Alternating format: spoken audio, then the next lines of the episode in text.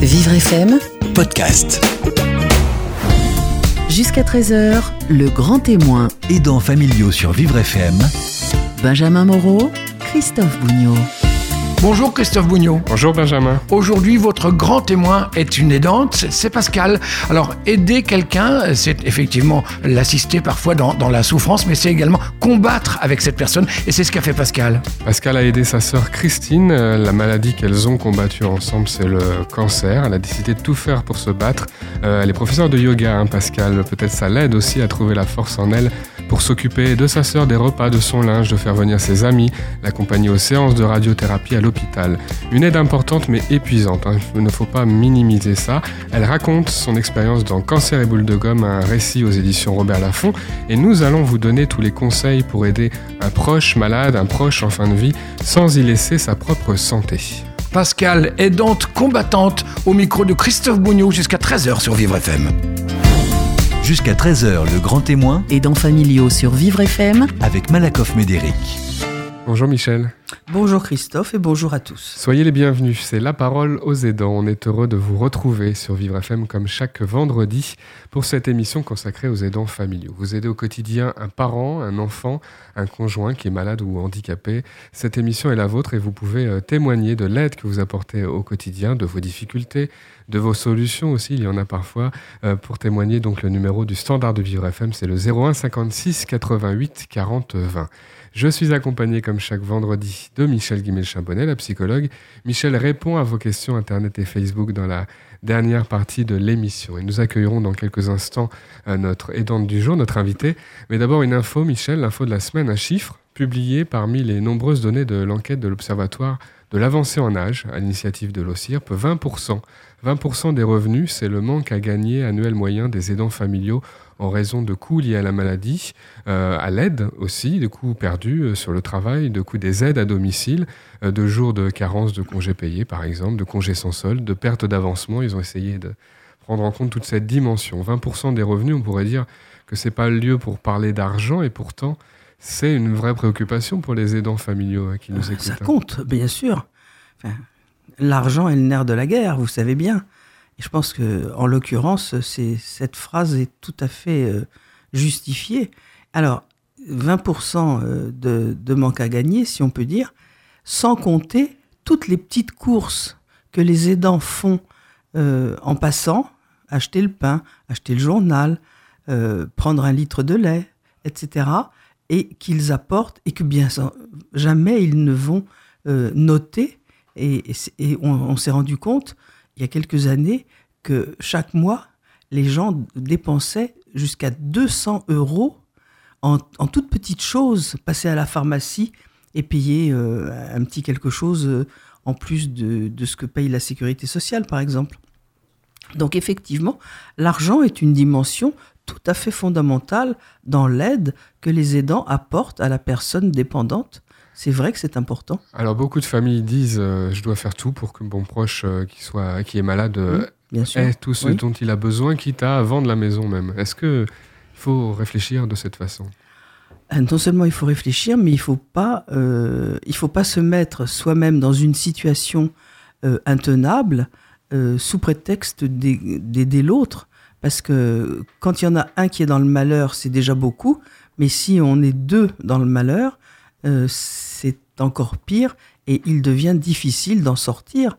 Donc il faut vraiment prendre beaucoup de précautions.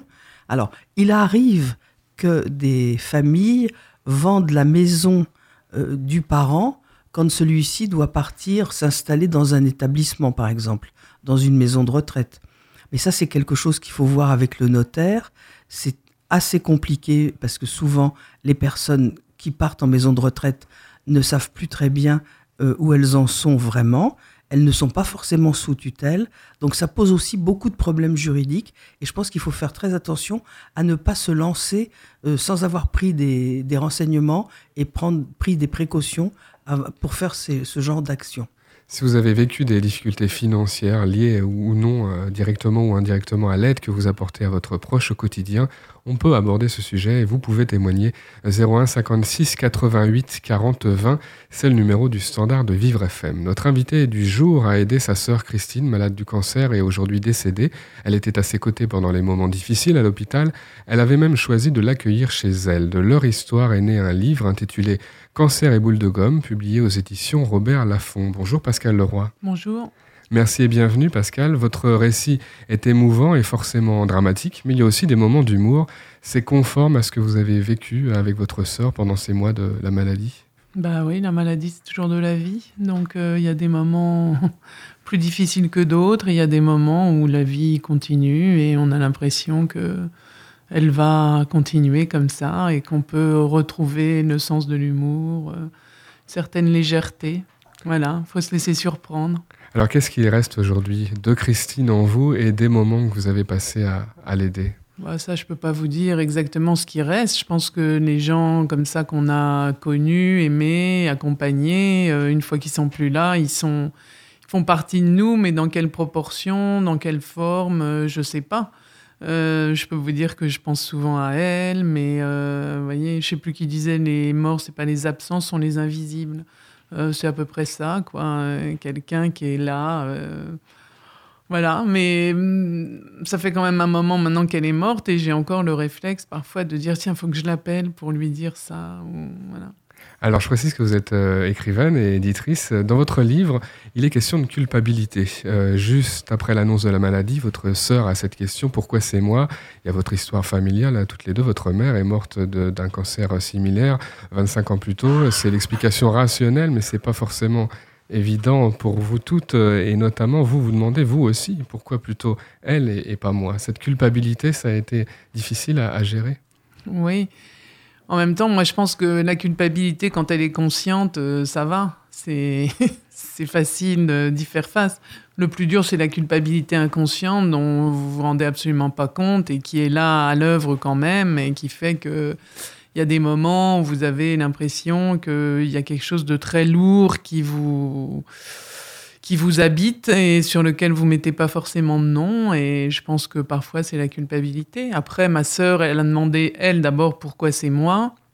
Et moi, je n'ai entendu pourquoi c'est moi et pas toi, parce que effectivement, c'était déjà euh, la maladie dont notre mère avait été atteinte et dont elle était morte. Donc, euh, je me disais, est-ce que c'est une question euh, dans la famille?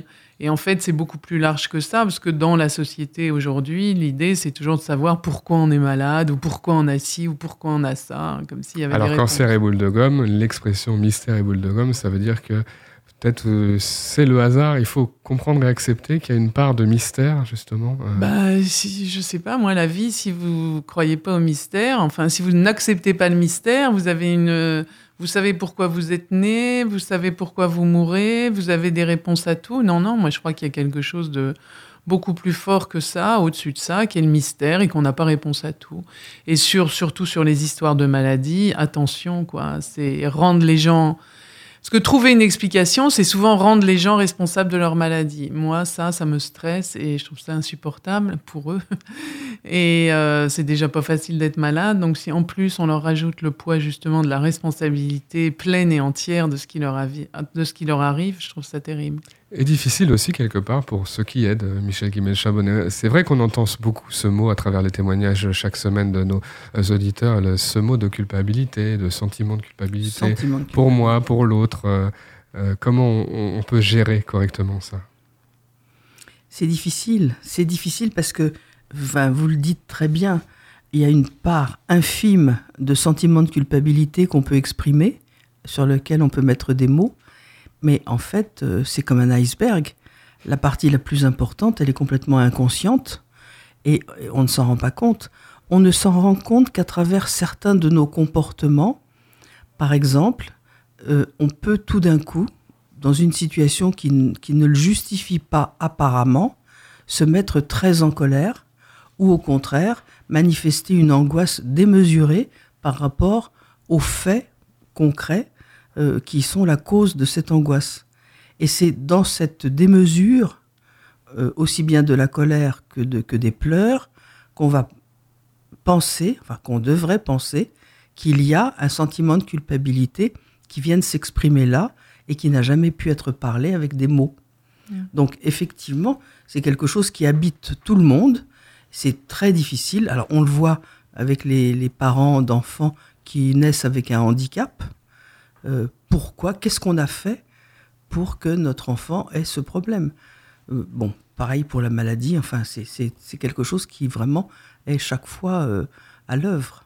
Alors Pascal Leroy, vous avez soutenu votre sœur tout au long de sa maladie pendant 15 mois, pendant les périodes d'hospitalisation. Et puis, il y a un passage du, du, livre où vous racontez qu'on vous dit à l'hôpital que les lits sont chers, on vous conseille une maison de repos. Et c'est là que vous choisissez d'accueillir votre sœur chez vous. Pourquoi cette décision? Parce que ça me semblait inimaginable de la savoir en maison de repos à ce moment-là. Voilà, c'était le début de sa maladie. On nous disait qu'il n'y avait rien à faire, mais qu'il fallait qu'elle se fasse... Euh, euh, traitée par radiothérapie et euh, voilà moi j'avais pas du tout envie qu'elle parte dans une maison de repos loin dont on savait rien l'avenir me dira que j'avais pas vraiment tort et donc je suis très contente j'ai pu l'avoir chez moi enfin la prendre chez moi pendant les deux mois de radiothérapie vous dites aussi que vous lancez quand même une aventure pas facile ah ben démesurée quoi je me croyais apte à supporter facilement et j'ai découvert que c'était très dur mais c'est je veux dire, j'ai pris quelqu'un en bonne santé, entre guillemets, et euh, au fur et à mesure du temps, avec la radiothérapie, la fatigue, elle tombait, elle maigrissait, elle avait des absences. Enfin, c'était pas.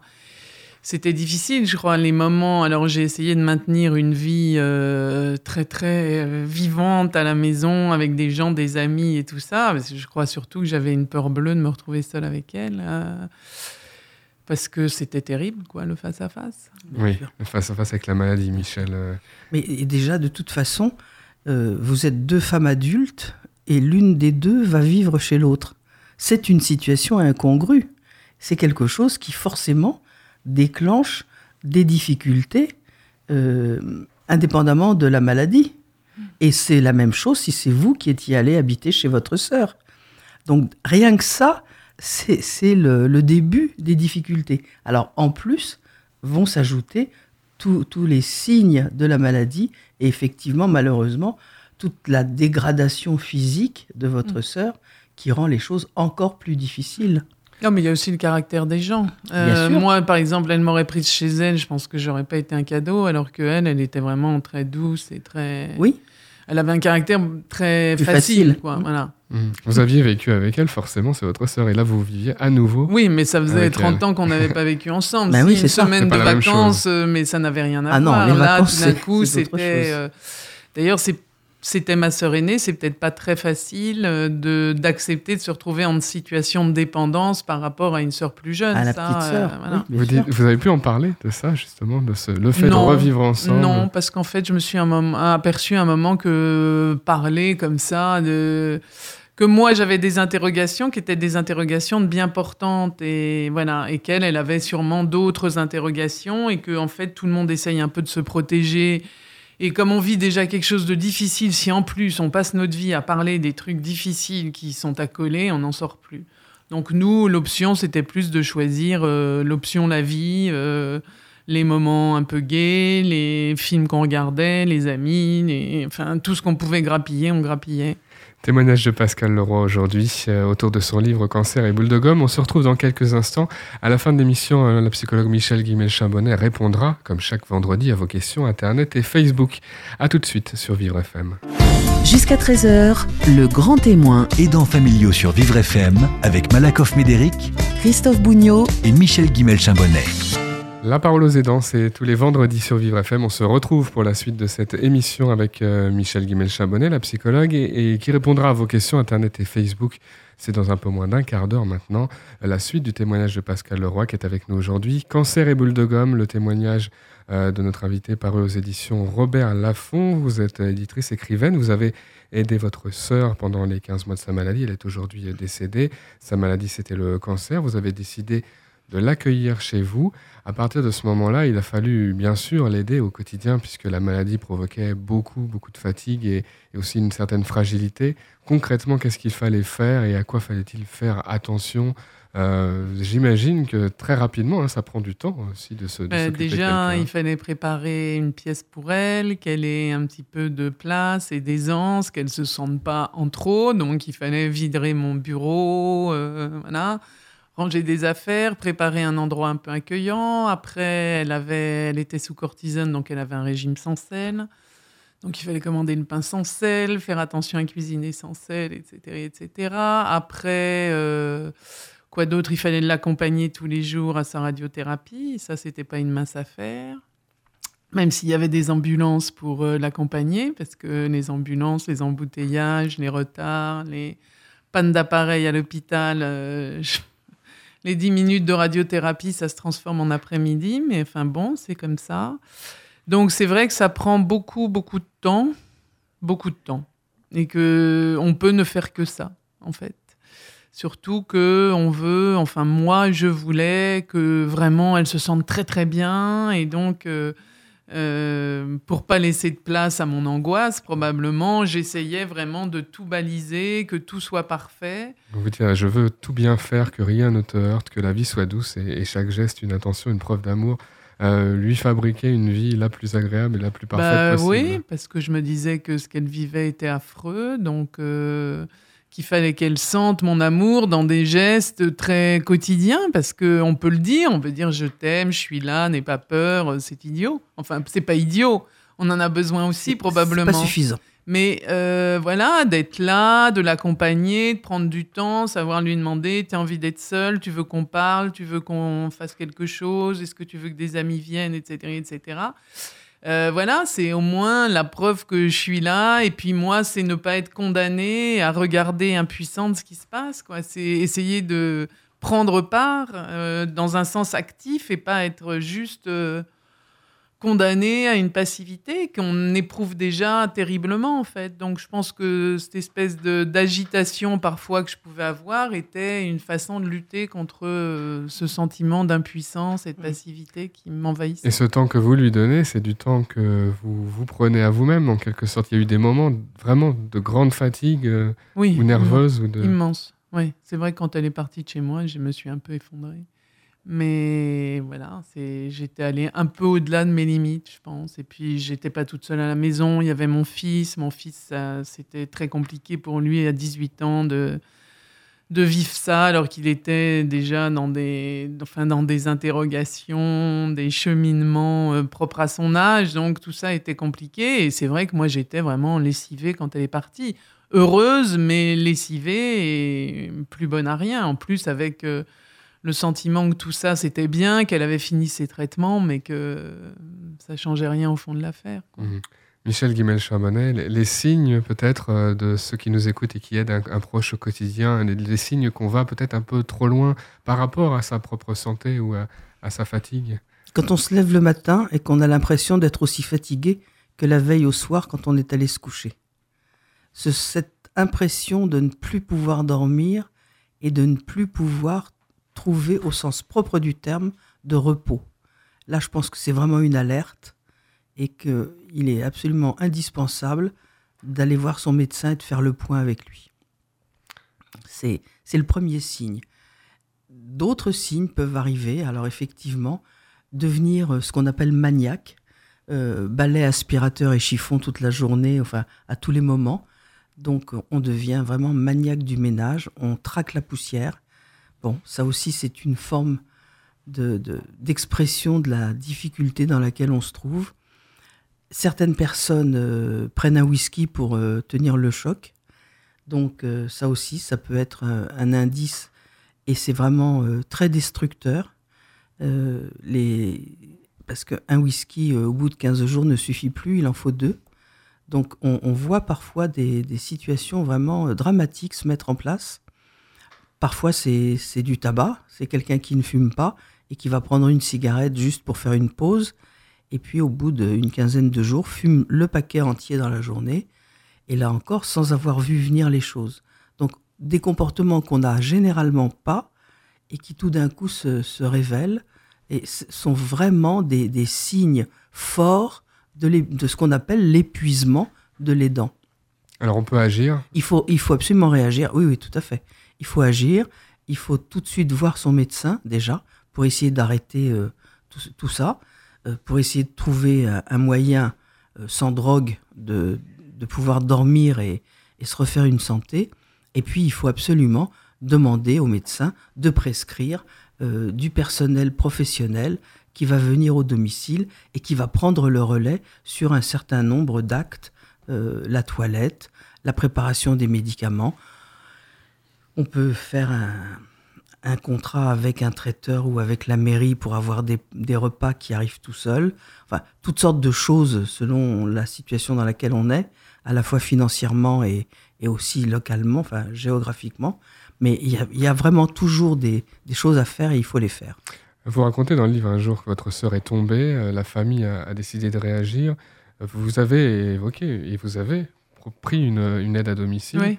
Euh, c'est pas facile ça? Comment ça s'est comment ça Ouais, c'est pas facile dans la mesure où l'aide à domicile, elle venait pour ma sœur et elle voulait absolument. Alors, elle était euh, complètement focalisée sur le fait que il fallait pas qu'on que je l'exploite et que ce qu'elle faisait, c'était pour ma sœur, c'était pas pour euh, pour personne d'autre. Alors, c'est vrai quand je l'envoyais acheter un kilo de tomates et qu'elle en rapportait deux parce que ma sœur n'en mangerait pas plus que deux. Voilà, c'était un peu agaçant. Oh, c'est- une caricature. Oui, non, mais c'était Oui, comme oui, ça. Je suis sûr. désolée, on est tombé sur une caricature. Malheureusement, ça, ça arrive. Je passe les jours où elle arrivait en retard, les jours où elle n'était pas là, les jours où on m'envoyait personne. Et du coup, votre sœur malade l'a l'a prise en, en grippe. Ah oui, ça, ça fonctionnait pas du tout. Mais ça n'a pas duré très longtemps. Et puis, euh, on avait. J'avais plus besoin en fait de la présence de quelqu'un pour euh, éviter ce, ce- de me sentir seule s'il arrivait quelque chose. Malheureusement, effectivement, quand ma sœur est tombée, l'autre euh, poussait des cris d'orfraie et ne faisait rien pour la ramasser. Donc, euh, je me suis aperçu que finalement, euh, j'avais peut-être pas besoin, en tout cas, de cette personne-là. C'était pas une aide. Non, c'était plus euh, une charge en plus. Oui. Alors ça fonctionne pas toujours du premier coup. euh, Non. Michel. Non, malheureusement. Mais ça, c'est un vrai problème qui est le problème du recrutement par les organismes qui envoient du personnel à domicile. Le recrutement et la formation de ce personnel qui est souvent inexistante. Alors il y a, il y a une, une phrase qui m'a qui m'a frappé. Vous dites que vous à un moment donné vous fuyez ceux qui veulent vous distraire. Il y a les moments que pour vous devenaient rares hein, à un moment donné, à, à un moment de la maladie de votre sœur. Euh, mais vous fuyez parce que vous ne vous pouvez pas faire autrement que d'aider votre sœur ou parce que Non, parce que je supporte pas qu'on on, soit incapable de vivre la peine. Voilà. Et je trouve que dans notre société, il y a cette tendance à vouloir, euh, faut se distraire, faut sortir. Ben non, moi, quand je suis malheureuse, j'ai pas envie de regarder une comédie. J'ai envie de regarder un bon drame où tout va mal, tout le monde pleure et je me sens beaucoup moins seule. Hmm. Alors que si je regarde une comédie où je vois un comique, je je ris pas, je sens vraiment mon désarroi profond et je ressors, je suis encore pire que. Il faut pas essayer de distraire les gens. Euh, Il y a des moments on n'a pas envie de se distraire, on a juste envie de parler de ce qui nous arrive. Euh, Ça, il faut l'entendre. Alors c'est les aidants des aidants, en tout cas c'est l'entourage des aidants. Arrêtons ce truc, allez viens, sors, secoue-toi, ça va te faire du bien. Mais qui sait ce qui va me faire du bien? On a compris en tout cas que vous ne parliez pas spécialement de ce qui allait mal avec votre sœur qui était malade, puisque vous passiez des bons moments. Hmm. Donc, quelque part, vous n'aviez personne euh, avec qui partager euh, ce- ce- cette envie de, de- de drame que, que- Non, c'est moins précisez. caricatural que ça. Je veux dire, euh, dans ma famille, on le partageait et j'avais des amis proches. C'est un récit euh, comme tous les récits où de temps en temps on force un peu le trait pour rendre les choses plus vivaces ou voilà. Mais non, il y avait heureusement et notamment mon amoureux euh, avec qui je pouvais parler euh, de choses très profondes et tout ça. Mais c'est vrai que les copains mais peut-être parce que ça les renvoie eux-mêmes à une peur de la maladie, de la mort et tout ça, et qu'on a envie de penser à autre chose. Mais quand on est dedans et qu'on n'a pas le choix, euh, on n'a pas envie du tout. euh, Enfin, moi, personnellement, j'avais pas du tout envie de distraction à tout prix. Alors, vous avez accompagné votre euh, sœur jusqu'à la fin, notamment en, en centre de soins palliatifs, et, et jusqu'au bout, vous y teniez, hein, c'était important pour vous. Donc, vous avez l'impression d'avoir fait bien les choses Non. jusqu'au bout. Ah, Je dirais pas bien. J'ai fait les choses jusqu'au bout. Bien, je sais pas, il y a qu'elle qui pourrait le dire. Mais elle n'est pas là pour le dire. Voilà. Mais en tout cas, j'ai de- fait mon mieux. Il y a un sentiment de solitude hein, une fois qu'elle est, qu'elle est partie. Bah oui, en même temps, ça a été euh, le centre de ma vie et de nos vies pendant 15 mois. Donc, euh, alors en même temps, c'est horrible à dire, mais il y a un soulagement parce que euh, on est à bout, quoi, on est épuisé, mais en même temps, elle est plus là, quoi. Il va falloir apprendre à composer sans, Mhm. avec justement cet invisible là près de soi, mais voilà, euh, laisser le temps faire que des réflexes euh, disparaissent, que des réactions comme ça. Enfin, c'est tout le travail du deuil qui prend des années, si tant est qu'il se termine un jour complètement. C'est très intéressant que vous ayez abordé ce sujet, euh, en tout cas, euh, dans- euh, parce que ce- c'est un, un grand changement, un changement brutal, le, le départ d'un proche qu'on a aidé euh, beaucoup.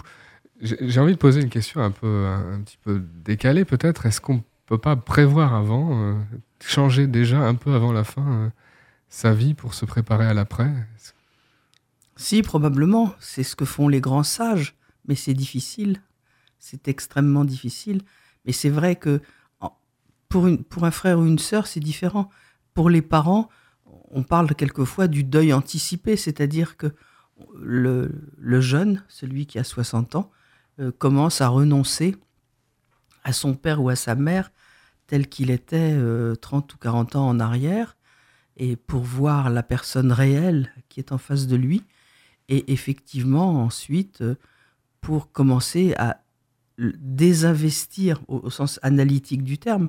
Ça ne veut pas dire laisser tomber et, et ne plus aimer ou ne plus s'occuper de son parent, mais ça veut dire effectivement savoir que ce parent qu'on a en tête n'est plus celui qu'on a en face de soi. Donc oui, un deuil anticipé. Mais pour reprendre votre interrogation, est-ce qu'on peut finir un jour son travail de deuil? À la fois oui et non. Oui au sens où la blessure se referme du point de vue de la douleur. Mais non probablement, puisque vous l'avez très bien dit, de temps en temps, vous prenez votre téléphone pour dire, tiens, il faut que j'appelle ma sœur, j'ai un truc à lui dire. Il y avait un écrivain qui s'appelle euh, John Fitzgerald qui disait très bien que la perte d'un que les blessures comme ça de la vie, plus exactement, c'était comparable à la perte d'un doigt et qu'on s'habituait très bien à fonctionner avec quatre doigts. Mais il y a toujours des moments où le cinquième est Manque. indispensable et que dans ces moments-là, il n'y a aucun recours. Et c'est Absolument. exactement ça quand je dis que le deuil ne finit jamais. Il se Tout termine dans le sens où on s'effondre plus et tout ça. Voilà. Mais il y a toujours des moments où on se retrouve devant ce- cette béance. Quoi. Tout Je vous invite à découvrir le récit de notre invité Cancer et boule de gomme. C'est votre livre paru aux éditions Robert Laffont. Merci Pascal Leroy. Merci à vous. Merci. Dans quelques instants, Michel Guimel-Chabonnet répond, comme chaque vendredi, à vos questions, les questions Internet et Facebook des aidants familiaux. À tout de suite sur Vivre FM. Vous écoutez Le Grand Témoin, Aidants familiaux jusqu'à 13h sur Vivre FM Christophe Bougnot et Michel Guimel-Chambonnet. La parole aux aidants, c'est la dernière partie de notre rendez-vous hebdomadaire du vendredi consacré aux aidants familiaux. Vous pouvez poser vos questions euh, via Internet et Facebook à la psychologue Michel Guimel-Chambonnet. Michel y répond tout de suite. On commence avec Alban. Alban nous écrit d'Alençon. Ma mère est atteinte de la maladie de Parkinson depuis 5 ans. Elle refuse de visiter euh, les EHPAD, les maisons de retraite spécialisées avec moi. Chez elle, elle tombe tout le temps. Elle chute, elle prend des risques lorsqu'elle fait la cuisine. Mais la MDPH, la maison départementale des personnes handicapées, me dit qu'il faut absolument son consentement pour envisager son, arrivée dans un EHPAD et sa vie dans un EHPAD. Est-ce que c'est vrai et que faire pour qu'elle accepte? Alors oui, c'est vrai du point de vue de la loi. Maintenant, euh, le, le problème est le suivant.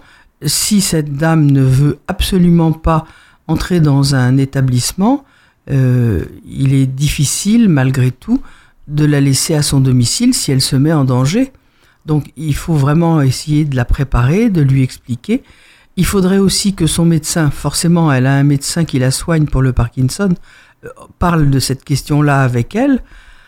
Si elle a des moyens financiers importants, elle peut demander à avoir une, euh, auxiliaire de vie euh, au moins toute la journée, peut-être pas la nuit, mais au moins toute la journée dans un premier temps. Si ensuite il faut augmenter le temps, eh bon, il faudra voir. Mais c'est sûr que le- son fils ne peut pas euh, rester sans rien faire et la laisser seule au domicile si elle se met en danger. Il y a des problèmes de sécurité, on le voit ici. Euh, il y a peut-être euh, d'autres étapes intermédiaires avant d'envisager de vivre dans un EHPAD Vous parliez à l'instant de éventuellement un accompagnement à domicile. Comment il peut l'aider par, par où on commence? Par lui proposer quelqu'un qui va venir euh, la soutenir, qui va euh, euh, l'accompagner pour faire les courses, qui, va sortir avec elle quelques heures par semaine.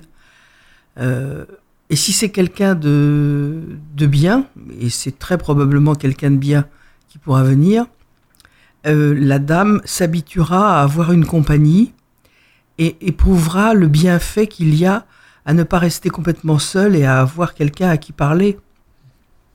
Et du coup, c'est ça qui est important, ça lui donnera le goût euh, pour accepter une présence plus importante en temps au fur et à mesure que le temps passe dans la semaine.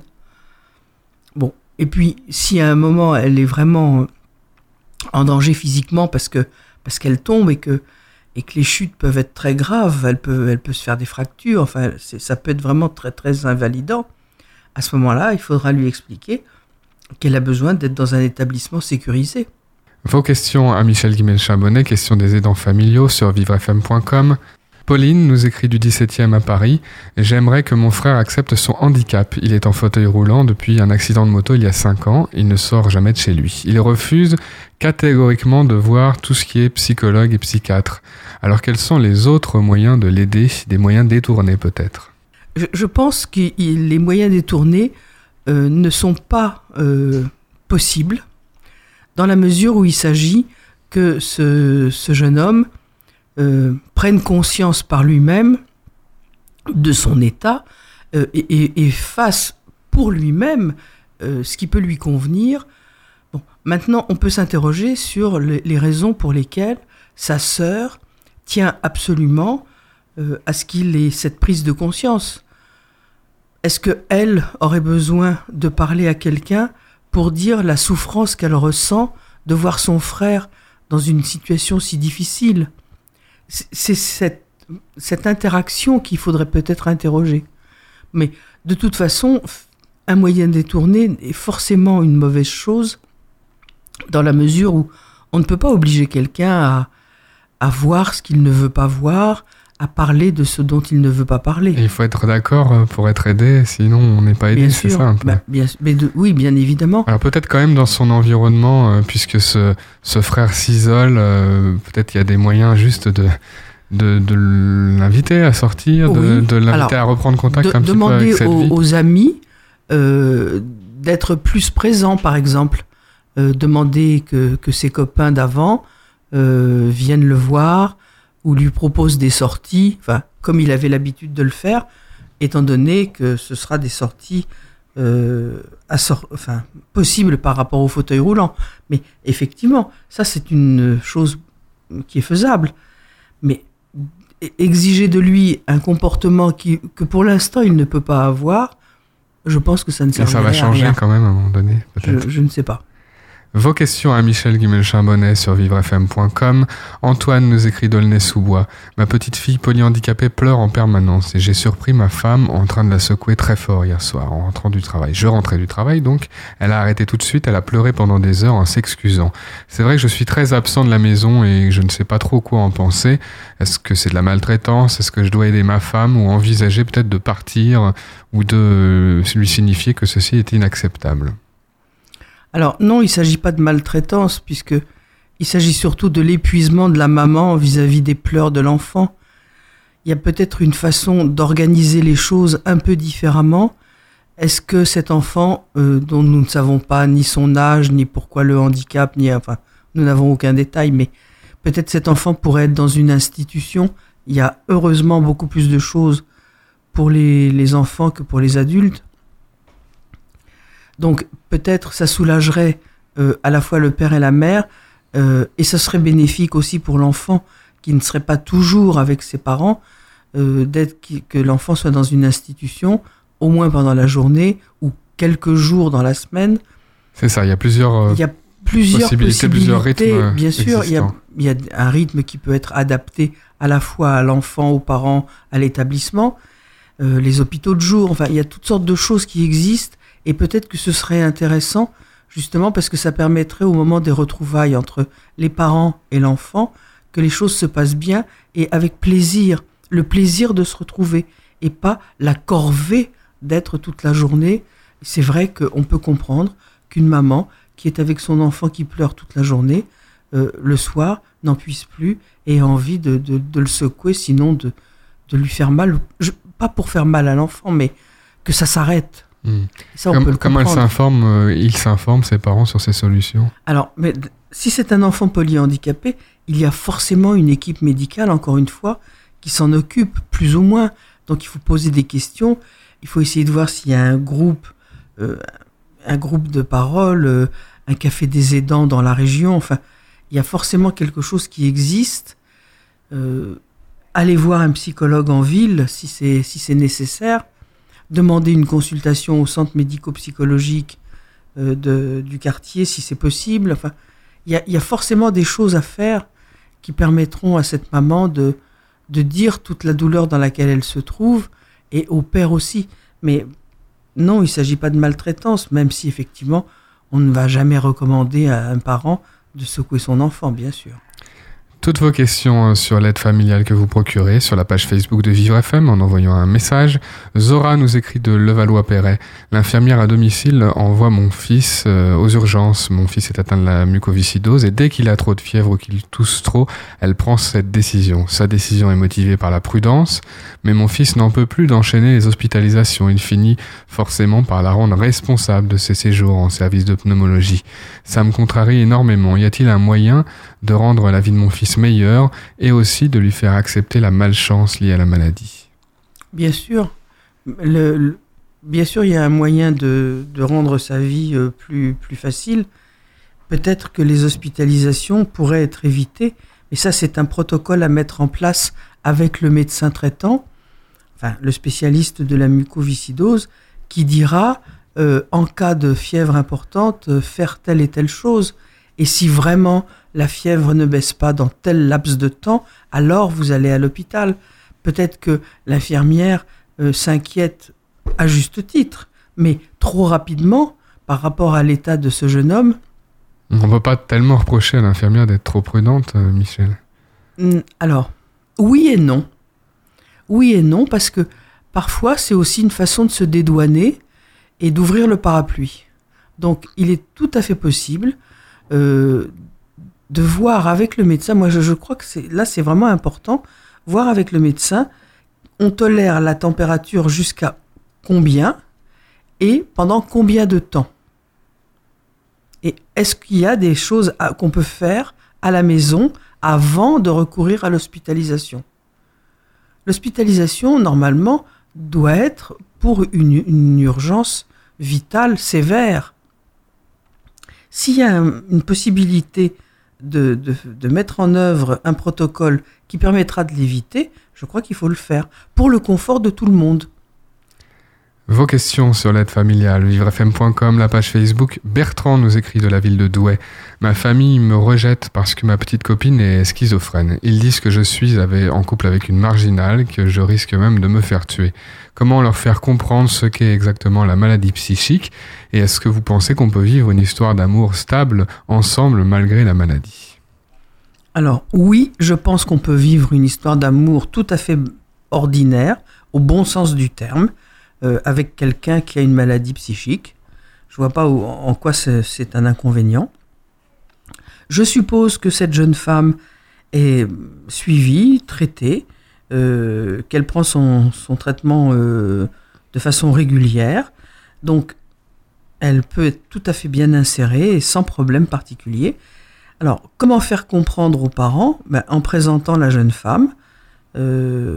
Et quand ils l'auront sous les yeux et quand ils parleront avec elle, ils verront que c'est une jeune femme euh, comme une autre. Hmm. Euh, C'est-à-dire qu'à un moment donné, il faut, faut que cet auditeur puisse affirmer un peu ses choix. Bien et, sûr. Et montrer que c'est important pour lui d'être avec elle. Tout à fait. Euh, voilà, c'est la femme avec laquelle j'ai envie de vivre. Je vous la présente. Bon, elle a une particularité, mais enfin, si elle était diabétique, est-ce qu'ils en feraient autant d'histoires? Bon, c'est une question quand même. Donc, aussi, un, autre point, euh, pourquoi est-ce qu'ils imaginent que euh, il- ce, ce garçon pourrait se faire tuer par sa compagne? Enfin, e- être schizophrène ne veut pas dire être un, un assassin. Il faut pas confondre tout avec n'importe quoi. Hmm. Donc il faut Non, non. expliquer les choses je et crois puis qu'il faut dire les choses très et rappeler qu'on peut stabiliser la maladie en étant rigoureux avec le, le suivi médical. avec un suivi médical. Et puis même si un jour elle a besoin d'être hospitalisée huit jours, c'est pas un drame. Il se passe tellement d'autres choses bien plus, bien plus importantes, bien plus graves. N'hésitez pas à poser vos questions à Michel Guimel-Chabonnet, euh, questions sur vivrefm.com, sur la page Facebook. Vous souhaitez et vous préférez témoigner dans l'émission directement 01 56 88 40 20. C'est le numéro de téléphone du standard de Vivre FM. Merci Michel. Au revoir Christophe. Vivre FM Podcast.